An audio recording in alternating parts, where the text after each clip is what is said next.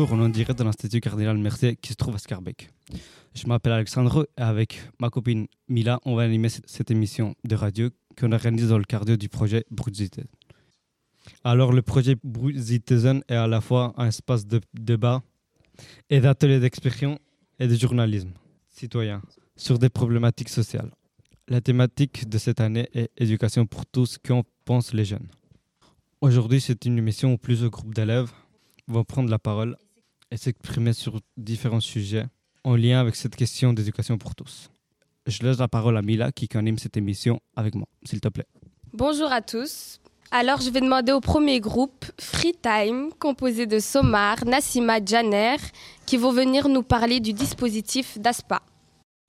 Bonjour à tous et à toutes. Nous sommes deux élèves de Cardinal Mercier venus des pays différents dont la Bulgarie et le Maroc. Arrivés en Belgique sans aucune compétence en français, nous avons dû apprendre la langue en passant par une classe d'ASPA. Mais tout d'abord, qu'est-ce que c'est ce fameux DASPA et à quoi il sert? DASPA, ça veut dire disposition d'accueil et de scolarisation des élèves primo-arrivants. L'objectif de cette disposition est l'accueil, l'orientation et l'insertion optimale des élèves primo-arrivants dans le système éducatif belge francophone. Le DASPA propose un accompagnement scolaire adapté au profit des élèves, difficultés liées à la langue, aux autres disciplines et à la culture scolaire de manière générale. Mais pour qui? Je passe la parole à Nassima Eloi Marie qui va répondre à notre curiosité. C'est pour les primo-arrivants qui ne maîtrisent pas ou très peu notre langue fréquente. Pour pouvoir euh, bénéficier de ce dispositif, l'élève en secondaire doit avoir entre 12 et 18 ans, être arrivé depuis moins d'un an en Belgique, être de nationalité étrangère, belge, par euh, adoption ou apatride. Il existe aussi ce dispositif pour les primaires toutes les écoles ne proposent pas d'ASPA. Merci pour la définition, Nassima. Mais on est d'accord que ce parcours pourrait être différent pour chacun. Tu pourrais nous citer et expliquer les différences que nous pourrions distinguer dans le système Après la fréquentation du DASPA, les élèves sont orientés dans l'enseignement général de transition, de techniques de qualification ou de professionnels de qualification. Merci beaucoup, Nassima. En fait, nous deux, on est venus tous les deux de classe d'ASPA. Par contre, on a suivi un, parcours différent. Nassima, elle a passé directement d'une classe euh, FLE à une classe générale en transition. Donc, elle a suivi des cours en français à part la classe générale. Par contre, moi, à la fin de mon classe d'ASPA, j'ai passé directement en général et je n'ai jamais suivi des cours français en particulier. Vous avez des questions, monsieur Alejandro? Euh, oui, moi j'ai une petite question. Euh, tu as fait combien d'années d'ASPA? En fait, le DASPA, ça peut durer différent pour chacun. Moi, j'ai passé dans un classe d'ASPA 2 en classe d'ASPA en classe générale dans six mois. Par contre, euh, j'ai des amis qui ont passé en un an. Hmm, ça dépend de le niveau, quoi. Exactement. Hmm, ok, merci beaucoup. Merci à vous. Merci de nous avoir écoutés. Merci à vous deux d'avoir partagé avec nous vos parcours scolaires. Place au groupe suivant composé d'Omar et Daniel. Alors je vous laisse la parole. Alors bonjour. Dans le cadre d'un atelier, on s'est intéressé au système scolaire belge et au parcours typique des élèves. Entre en maternelle, après la maternelle, les primaires, puis avoir obtenu son CEB, on, est en première secondaire, etc., etc. Et quelques élèves ont eu l'occasion de présenter leur propre parcours et on s'est rendu compte que dans notre classe composée de 17 étudiants, on avait, tout, on avait tous des parcours totalement différents. Certains des parcours étaient plus typiques et d'autres pas. Et du coup, je vais demander à Ashraf et Dani de nous parler de leur parcours scolaire. Ok, donc bonjour à tous. Moi c'est Daniel? Euh, donc je me présenter un peu, je suis à Cardinal Mercier, j'ai 20 ans. Et euh, en fait, euh, du coup, je suis venu ici à l'âge de 5 ans, en Belgique. j'ai commencé directement par la primaire, donc j'ai commencé par la première. Donc j'ai fait ma première jusqu'à ma sixième sans rater une seule fois. Donc tout s'est bien passé. Puis j'ai commencé du coup la secondaire. À partir de la première secondaire, ben, du coup j'ai raté ma première année que j'ai dû refaire dans la même école. Malheureusement, j'ai dû changer d'école après, par après. Du coup, je suis parti en deuxième dans une autre école. là, forcément, j'ai réussi. Je suis parti en troisième dans une autre option. En fait, j'ai fait plusieurs options différentes. Donc, secrétariat tourisme, euh, compta, etc.. Euh, donc forcément, je me suis retrouvé en quatrième. Quatrième, ça s'est bien passé, j'ai réussi. J'ai fait mon cinquième que j'ai raté deux fois. Et aujourd'hui, je suis à Cardinal Merci en sixième. Et donc voilà, je passe la parole à mon cher collègue. Euh, bonjour à tout le monde. Euh, je m'appelle Ashraf Saidi. Euh, du coup, je suis nationalité espagnole. j'ai fait toute ma primaire en Espagne. Mais malheureusement, après un événement tragique, ma famille et moi, on a dû déménager. Et on a dû déménager ici en Belgique. à Bruxelles.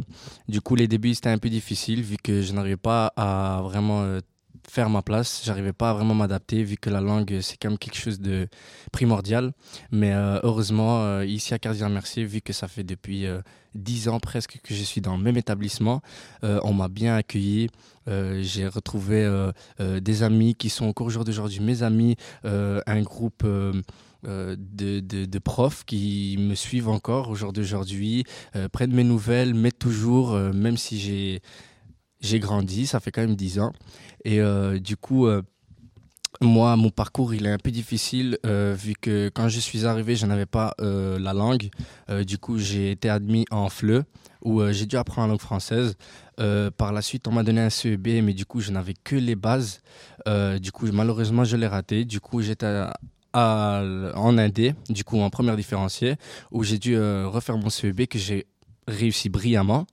Et euh, c'est là où mon vrai parcours euh, en secondaire a commencé. Du coup, j'ai enchaîné la première euh, C, la deuxième C et la troisième. Mais là, ça a commencé à bloquer vu que voilà, je me faisais des nouveaux amis, des mauvaises fréquentations, pas toujours celles qu'on veut, mais voilà, on se laisse aller.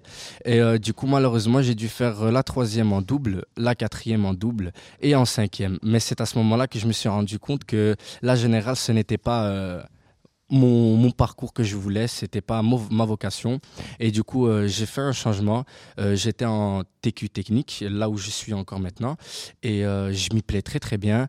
le fait d'avoir des cours théoriques et des pratiques du coup, dans, dans, dans, la pratique, on a les stages. Euh, ça m'a permis d'un peu de sortir euh, euh, voilà quoi, de, de, ce monde où il fallait toujours étudier, où on est toujours à étudier du théorique, où on se remplit les cerveaux. Et du coup, ça m'a permis de, de, voilà, de retrouver ma voie. et c'est jamais trop tard. Euh, on, a toujours, euh, on a toujours moyen de changer. Et euh, du coup, aujourd'hui, je suis en sixième. Je suis très, très fier de mon parcours. C'est ce qui fait ma fierté. Et si je pourrais donner un conseil à ceux qui m'écoutent, à mes chers auditeurs, ne lâchez rien, continuez. Et si vous avez envie de changer, faites ce que vous aimez et allez jusqu'au jusqu'au bout de vos idées. Merci beaucoup.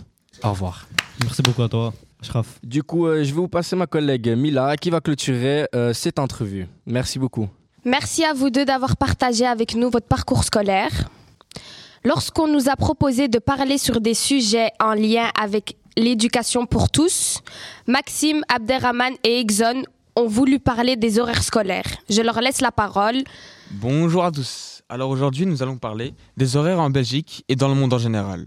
Tout d'abord, L'horaire habituel en Belgique est de 8h à, 17, à 15h30 habituellement. Suite à une étude menée, l'horaire n'est pas adapté pour un apprentissage et épanouissement de l'élève car il crée un décalage de sommeil énorme.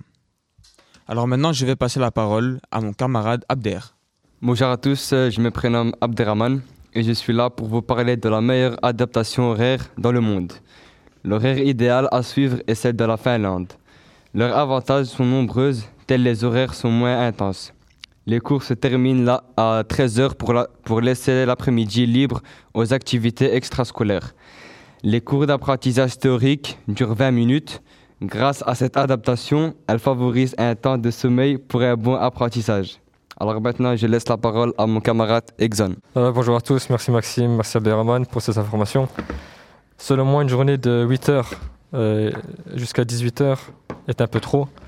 Suite à une étude euh, menée par des étudiants francophones, l'horaire idéal d'une journée scolaire serait de 9h à 14h35 avec 40 euh, minutes de cours. En plus de ça, on est en pleine période sanitaire. Le mieux serait de raccourcir l'heure scolaire.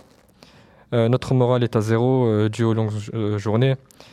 Les masques sont pénibles. on est beaucoup plus fatigué. On ne sait plus vers qui se tourner notre motivation est à zéro. Comme l'ont évoqué Maxime et Abderrahman, la Finlande est pour nous un modèle éducatif à suivre et en plus de cela, ils sont payés. De quoi ben, nous motiver. Merci, ben, c'était tout pour moi.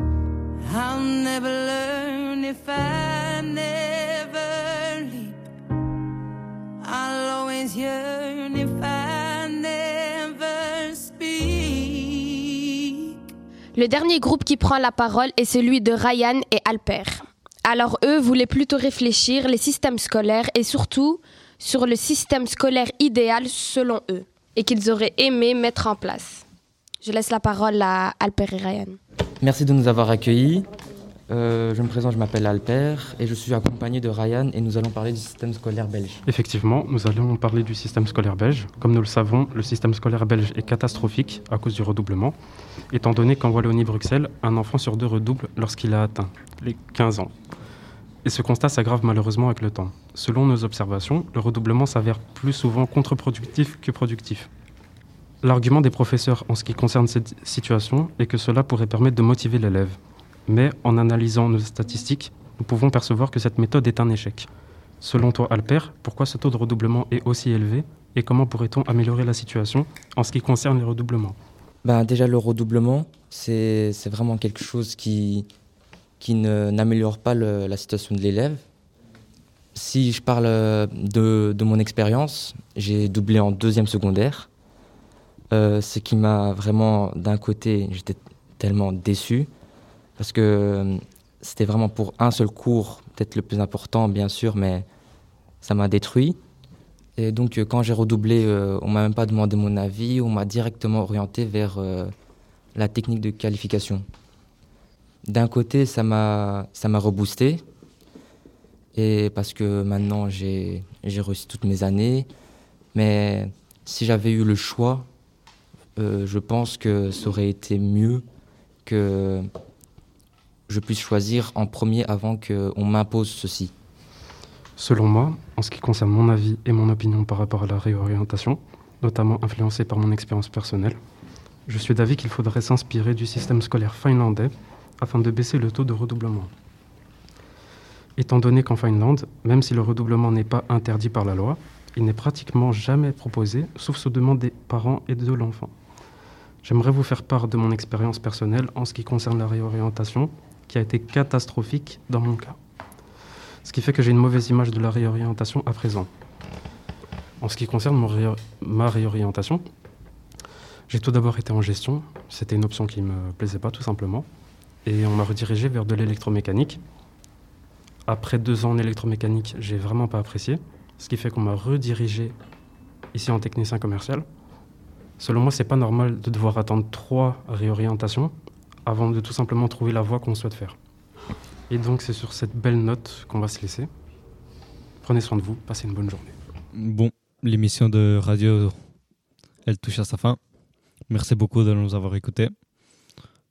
C'est un plaisir d'être avec vous. Euh, T'as quelque chose à dire, euh, Mila? Euh, C'était chouette. Euh, merci de nous avoir écoutés. Et à la semaine prochaine pour un nouveau rendez-vous. Ciao, ciao, ciao.